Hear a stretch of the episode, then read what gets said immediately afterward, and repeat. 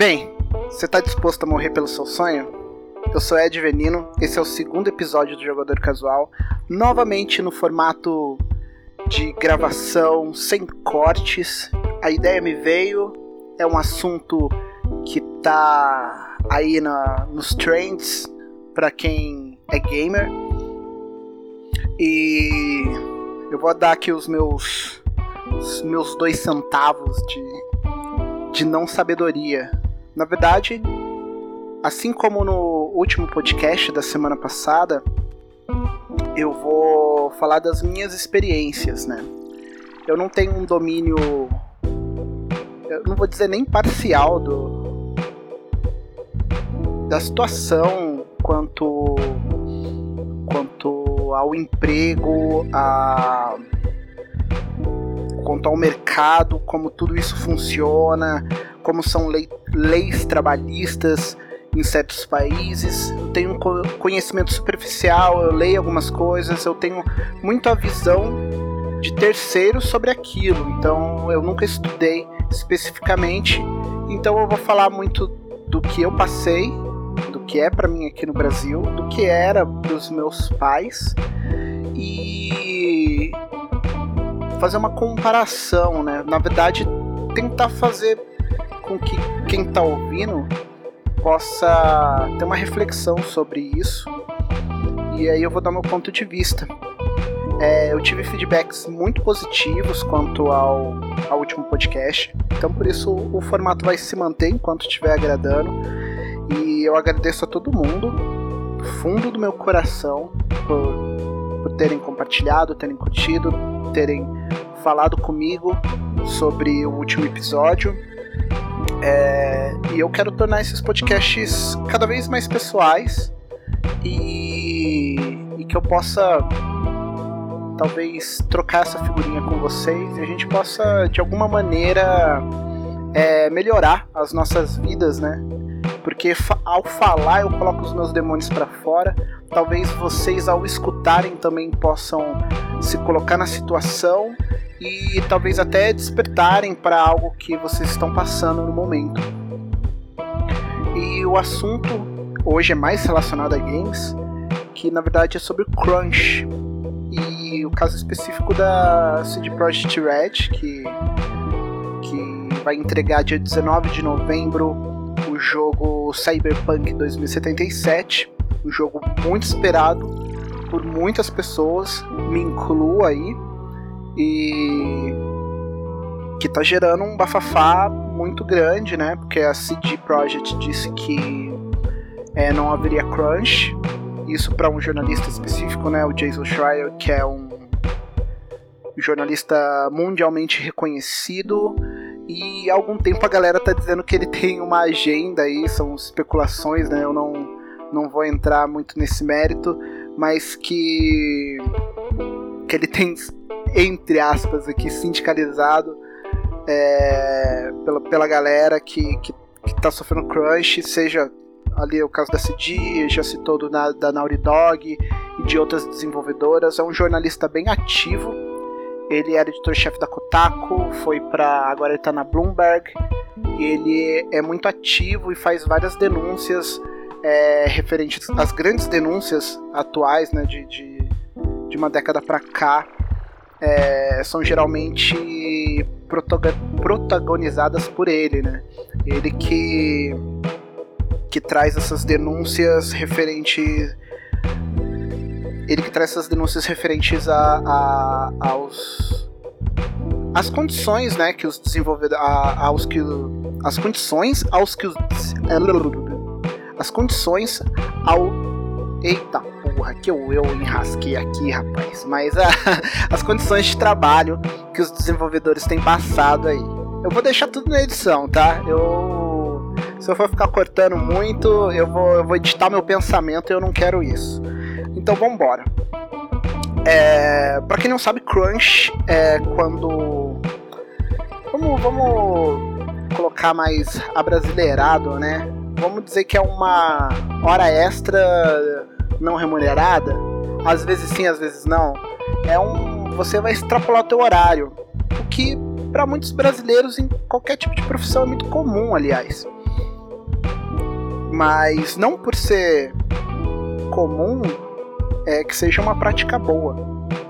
Mas o crunch ele tem se tornado uma prática cada vez mais recorrente. Na verdade, é como como como citou recentemente um camarada meu que estava discutindo com ele, que é o Takeshi, que também me ajuda no jogador casual. É, é uma prática endêmica, né, do da indústria de entretenimento de games na verdade, da indústria de entretenimento, né? O cinema, qualquer tipo de produto cultural de larga escala, é, todas as pessoas envolvidas elas vão acabar trabalhando além da conta. Que é isso que é o crunch. É, se você é pago para trabalhar 8 horas por dia, você vai estender isso em uma, duas horinhas, às vezes até mais. É, e é uma coisa cultural. E e não só nas desenvolvedoras gringas, mas é uma coisa cultural assim do, do mundo, porque é uma coisa do capitalismo, é uma consequência disso. E também não vou me aprofundar tanto em modelos de sociedade, porque é, eu não tenho um know-how, eu pelo menos não considero que eu tenha um know-how, uma base de conhecimento muito forte para eu poder argumentar então eu deixo isso para pessoas que tenham mais experiência que eu nesse quesito. E aqui eu vou apenas é, falar da minha experiência. E, mas assim, é, a gente sabe que o, o, a sociedade atual, né, que é capitalista, ela vende essa ideia do sucesso, né, de você dar tudo de si para você conseguir o que você quer. E para muitas pessoas isso é uma uma casa ou várias delas, é, carros, carros esportivos, uma casa na praia, uma casa de campo, garantir o futuro dos filhos, é, são questões até nobres, às vezes, né? Você não quer, eu não quero que os meus filhos passem pelo que eu passei, pelo que eu sofri, né? Sei que minha mãe ela ela queria ela tem ela tentou dar o melhor que ela podia pra gente e eu sempre vou ser grato né eu fui compreender isso melhor conforme eu fui crescendo é, já tinha uma ideia sobre tudo isso na minha segunda década de vida né lá pelos meus 20 anos eu já tinha uma concepção sobre o quanto a minha mãe já tinha sacrificado. Antes também, mas assim, a, a, aos meus 20 anos eu tive um clique muito grande. E depois que os meus filhos vieram, isso só acentuou. Então você quer que os seus filhos tenham mais do que você teve. A minha mãe, ela é uma pessoa que saiu muito cedo de casa. Hoje ela tem mais de 60 anos. Ela é de uma família de 12 filhos. É, ela é do interior do Rio de Janeiro, foi para a capital, né, para o Rio de Janeiro com 12 anos para trabalhar em casa de família e foi vivendo dessa maneira. Ela trabalhou muito tempo como doméstica em casa de família, é, depois ela veio para São José de, da mesma maneira e durante um tempo ela conseguiu trabalho fábricas como a Alpargata, Alpar, Alpargatas, que era uma que era uma que era uma indústria de, de fabricação de, de tênis, né? E ela trabalhou, tá? Eu, eu acho que vai, vai sair chuva aí, hein? tá chovendo aqui, vai, vai bater na janela, tomara que não saia. No áudio. Então, assim, é, ela, ela trabalhou e tentou dar o melhor pra gente. Ela sempre buscou o melhor pra gente. Ela sempre buscou ocupar a gente muito. Eu sou muito grato que ela, ela tinha uma visão. É, para mim foi, foi um caso meia parte. Eu tinha um problema no coração e na época os médicos recomendavam que eu, que eu fizesse esportes. Então ela sempre me colocou para praticar esporte. Mas assim, é, foi uma. Motivo é, foi biológico, mas eu acho que Acho não, eu tenho certeza que isso me influenciou muito no que eu sou, porque eu amo praticar esporte. dei uma parada de uns tempos para cá e tô tentando retornar agora. E isso foi muito importante, mas o centro aqui, né, deixa eu voltar, ficou, ficou abrindo parênteses aí sem, sem indicar, mas é que ela tentou dar o melhor pra gente, ela sempre trabalhou muito por isso. Então a minha mãe sempre teve um, dois empregos, já trabalhou enquanto eu já já existente, né? Antes eu, eu, não, eu não sei dizer muito bem, mas é, eu sei que minha mãe trabalhava em mais de um emprego, ela mas e ela sempre estava presente e, e, ela perdeu muita coisa da nossa infância, sabe? quando ela foi obrigada, eu passei, eu acho que dois ou três anos da minha vida, assim que eu nasci, na casa dos meus avós no Rio de Janeiro e ela morava aqui em São José. E durante esses dois, três anos, eu chamava a minha tia de mãe, porque a minha mãe tinha. Ela aparecia muito pouco lá, porque ela estava trabalhando para juntar dinheiro, para garantir um futuro melhor pro filho dela. Que ela estava juntando a grana para comprar o terreno dela para construir a casa dela. Hoje o terreno, a casa que ela tem é dela, ela pagou tudo, né? E e o que acaba acontecendo é que isso tá culturalmente na gente, né? É, eu sou de São José dos Campos, interior de São Paulo, e aqui é uma cidade muito industrial. A região do Vale do Paraíba, né, que é onde se situa São José dos Campos, é muito industrial. É, empresas como a GM, a Embraer, a Johnson, Ericsson, LG, todas essas grandes, elas, elas estão aqui. E em São José você cresce é, para estudar no Senai, é, ter algum curso profissionalizante na área, como mecânica ou elétrica, é, você tem a oportunidade de entrar numa dessas fábricas e ficar por lá e aposentar lá. Esse é o grande sonho. é, esse é o grande objetivo. E a minha mãe queria isso para mim, porque essa era a visão de ganhar vida, sabe? Porque você tinha vários exemplos daqui de pessoas que trabalharam lá é, 40, 50 anos e né, se aposentaram e tem uma vida estável, tem várias casas, alugam algumas, tem, sabe, uma vida, vamos dizer que tranquila. E essas pessoas eu pude presenciar, elas se matam de trabalhar. Tendo consciência disso ou não. Durante um tempo eu trabalhei numa terceirizada da Embraer. E eu fui para cobrir férias de, de, alguns funcionários, então eles foram tirando férias consecutivas, assim, um saía, eu cobria, outro saía, eu cobria, e eu fiquei lá durante um período. É, me foi ofertado um dos. Eu, como eu trabalhava numa terceirizada, na parte de manutenção das máquinas, me foi ofertado por um dos funcionários da própria Embraer que ele ia me indicar para um dos cargos lá para eu ser peão, né? Como a gente diz, peão de fábrica. E é lógico, meu salário ia, ia triplicar, ia, ia ser muito bom, só que eu não aceitei. Que é muito louco hoje em dia, assim, você pensando que aquele moleque de 20 anos, menos até eu acho que. Porque esse foi o meu primeiro emprego fechado. É, eu tinha menos, eu não. 18, 19 anos. Esse foi meu primeiro emprego fechado, né? Eu já tinha feito outros bicos quando, quando, quando adolescente, mas fechado mesmo, CLTzão, trampador, era, era, foi, foi esse. E. E lá, cara, eu conheci muita gente que. Muita gente que vivia lá dentro é, eu entrava às 8 e saía às 5. Então eu tinha que acordar lá para as 4 da manhã, a van me pegava. Não, entrava às 7, aliás, né? E, e, aí a van me pegava, me levava pro, pro trampo, me trocava, comia, batia cartão, tudo lá. Então, tipo, a gente saía muito cedo, acordava muito cedo.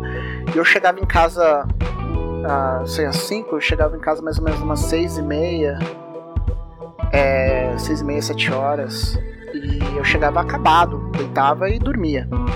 Tomava banho, comia alguma coisa, deitava e dormia para acordar no outro dia. E como eu tava cobrindo férias, é, o que acabava acabava acontecendo é que final de semana eles pediam pra eu ir, hora extra. E, ia porque eu não tinha outra pessoa para cobrir, eu era meio que obrigado aí, né? Então eu acabava fazendo as muitas, muitas semanas era sábado e domingo. Então era de domingo a domingo, trabalhando é, praticamente 12 horas. E o trampo era extremamente é, cansativo, porque ele era muito físico, né? E, e durante esse tempo eu tive contato com muita gente que trabalhava, que amava estar lá, que amava fazer esse horário, que amava ficar longe da família, sabe? Final de semana, os caras preferiam estar ali trocando ideia, porque ali era uma, uma outra família deles. E era um ambiente uh, basicamente é, masculino, né? Haviam mulheres, lógico, trabalhando lá, mas eram em, em outros cargos, assim. Em peão, 95% era, era homem. E é um cenário extremamente machista, em que naquela época eu já já, já levantava esse tipo de questão, eu já ficava me perguntando por que, que os caras são daquele jeito, porque eles não preferiam ficar com a família deles, né? Na época eu não, não tava nem namorando, nem nada, mas eu não achava aquele ambiente legal. Poxa, vocês vão sacrificar seu final de semana para ficar aqui trabalhando, sabe?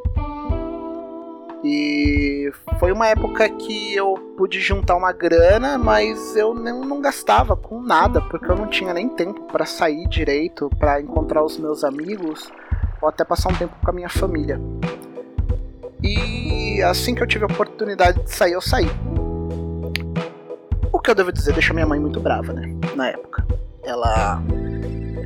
Ela via que se eu ficasse lá, eu ia ter um futuro mas que presente que eu ia ter, que vida que eu ia ter até esse futuro, sabe? Não era para mim. É, eu sempre fui. Eu sempre. É, tive essa tendência para criação, né? Eu comecei a consumir produtos de entretenimento assim, é, além né, de diretamente os jogos e filmes é, e séries, eu comecei a, a comprar revistas, a ler sobre e se interessar por bastidores desde cedo. Eu lembro que a primeira herói, né, eu imagino que se você tem aí entre 25 e 30 anos, você também é dessa época. Alguns vão lembrar da Ultra Jovem, da, de, da, da, da Game Power, de várias publicações aí de, de games, é, anime RPG, Dragão Brasil, uma revista de RPG que me moldou pra caramba, mas eu falo disso em um outro momento. Mas é, nessa época eu lembro que a primeira herói, que é o Seiya na capa, né? Cavaleiro do Zodíaco, a gente comprou, cara. No, no, sabe, saiu e. Era eu e meu primo, né? O meu primo era um pouco mais velho que eu. A gente comprou e eu já lia e eu já achava fantástico aquilo, sabe? Eu queria de alguma maneira fazer aquilo. Então eu sempre me moldei para essa parte da, da escrita, de criar histórias e conteúdo. E lógico que durante toda a minha trajetória até hoje eu tive muita dificuldade com muitas coisas, justamente por causa desses desvios, dessa coisa de você ter que ter uma profissão de fato, porque para a realidade dos meus pais, você é, trabalhar com jornalismo, ser um escritor, é, ser um roteirista, isso estava muito distante, eles nem imaginavam isso, isso daí não existia, sabe?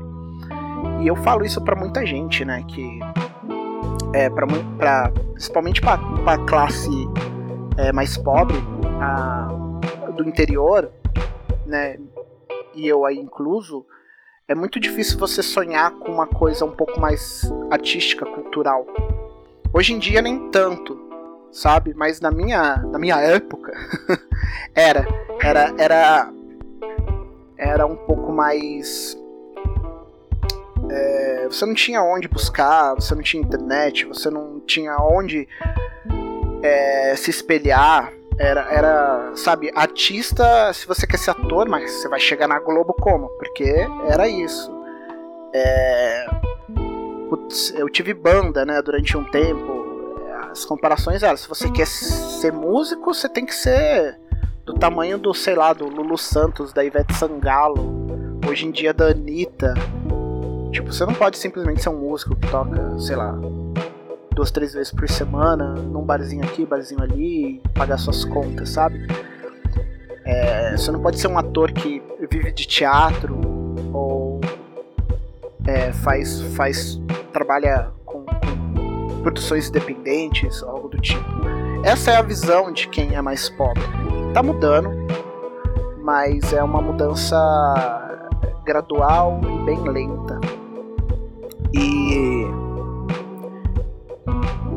nessa classe, essa classe operária, essa classe mais braçal, é, a realidade do que aí a gente coloca esse nome bonito, né, o crunch, os termos em inglês aí pra gente deixar tudo um pouco mais sofisticado, é, é uma realidade, sabe? É, é, é isso daí é o que é.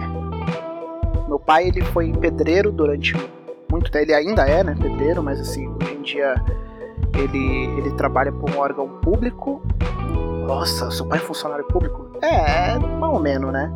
Aqui a gente tem em São José a Urban, que é que cuida da, da parte de, de coleta de lixo, é, de deixar a cidade limpa e bonita, né? E que cuida dessa parte. E o meu pai, quando eu tinha, sei lá, meus 16 anos, ele conseguiu passar na. Ele conseguiu passar na, na, na prova, né, no concurso da Urban, e começou varrendo rua. É, até então ele era, ele era pedreiro. Ocasionalmente ele trabalhou em algumas fábricas também, é, na parte operacional, peãozão. E, mas ele, durante nossa, a maioria da minha vida, ele foi pedreiro e por si só pegava as obras para fazer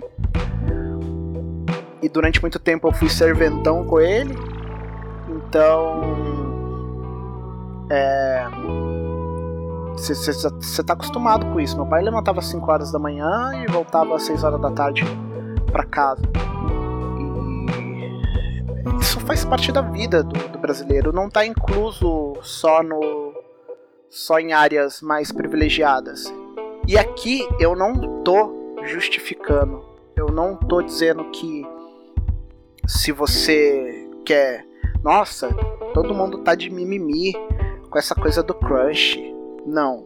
O que eu quero dizer é que isso existe há muito tempo. Tem vários nomes, mas é a mesma coisa. É você se matando para tentar conseguir algo melhor ou pessoas te explorando, explorando que o teu futuro. E isso é muito prejudicial para você viver.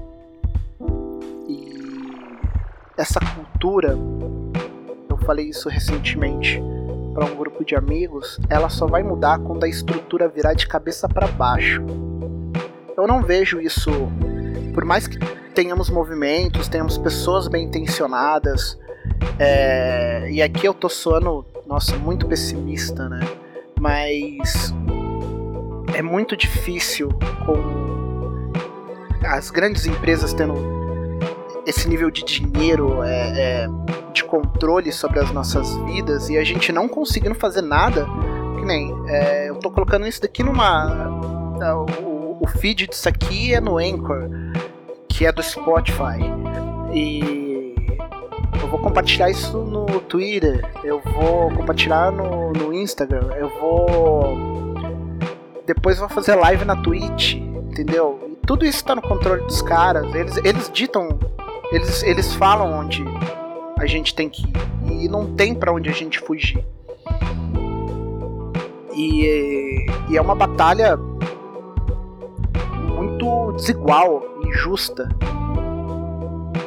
E esse crunch, é esse sacrifício que a gente faz por uma pelo, pelo trabalho, pelo nosso futuro, ele se agrava é, no sentido de, de cegar a pessoa quando, é, quando isso envolve arte. As pessoas que, que, que, que produzem arte, ainda mais a arte, é, a cultura de entretenimento, ela, elas, elas dão a desculpa da paixão, E não é uma desculpa, não é uma questão de. de não é mentiroso, não, é muito sincero isso, porque muitos desses desenvolvedores, desses artistas que se envolvem nesses projetos, eles amam aquilo que eles estão fazendo. E a tua mente sempre vai procurar essas desculpas, sabe? Eu hoje sou um pequeno, ínfimo criador de conteúdo. É, comecei um site há muito tempo atrás, tentando falar sobre jogos. E até hoje eu tento encontrar o meu caminho dentro de tudo isso. Só que muitas vezes, por eu sofrer de diversos maus psicológicos que eu já expus aí na, na no episódio anterior, eu não paro de pensar nessas coisas, né? A síndrome do impostor, que eu também citei anteriormente, ela, ela persegue você de noite. Então, eu tô pensando no conteúdo que eu tenho que fazer, eu tô escrevendo.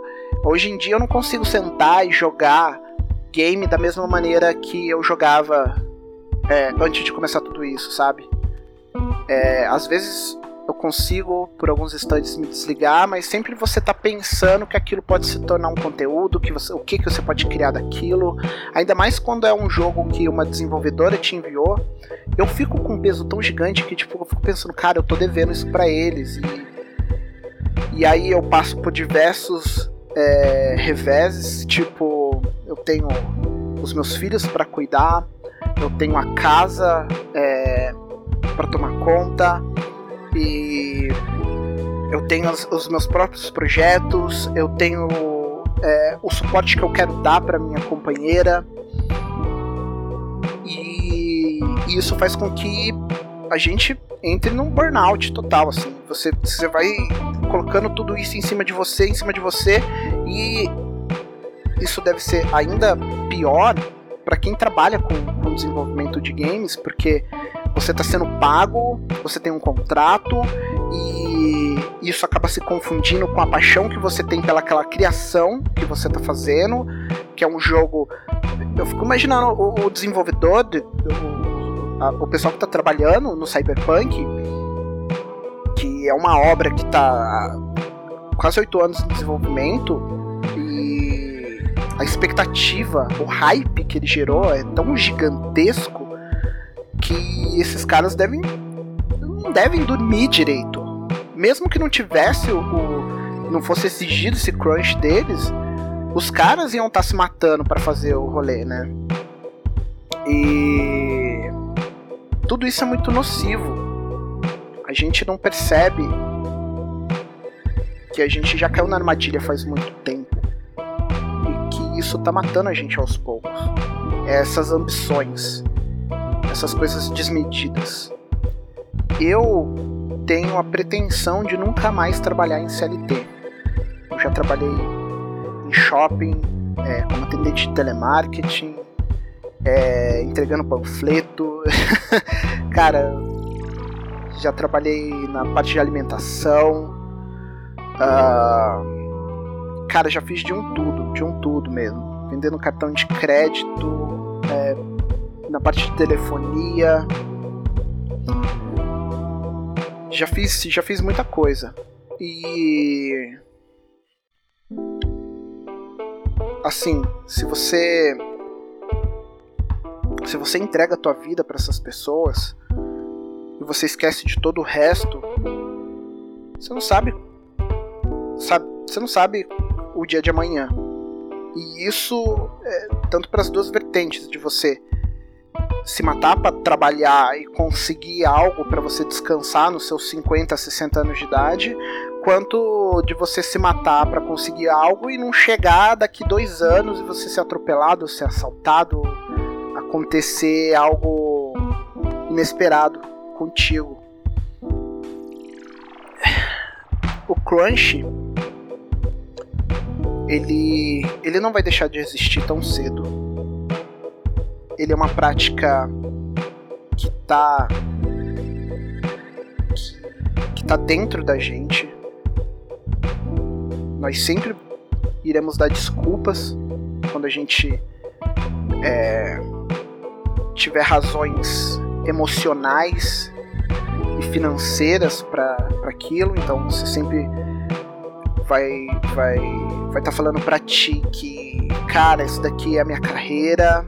É, um dos exemplos que eu dei recentemente foi o de, por exemplo, os cozinheiros, chefes de cozinha.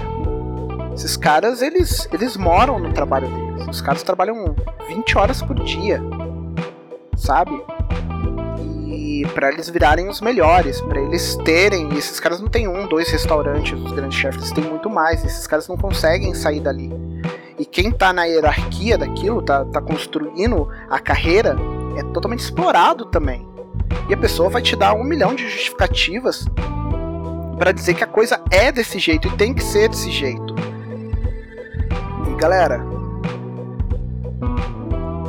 eu tenho dois filhos, sou casado, eu gosto muito de jogos, mas tenta desapegar um pouco, sabe? Eu tô tentando não vou dizer para você que que eu tenho a solução para isso porque eu não tenho.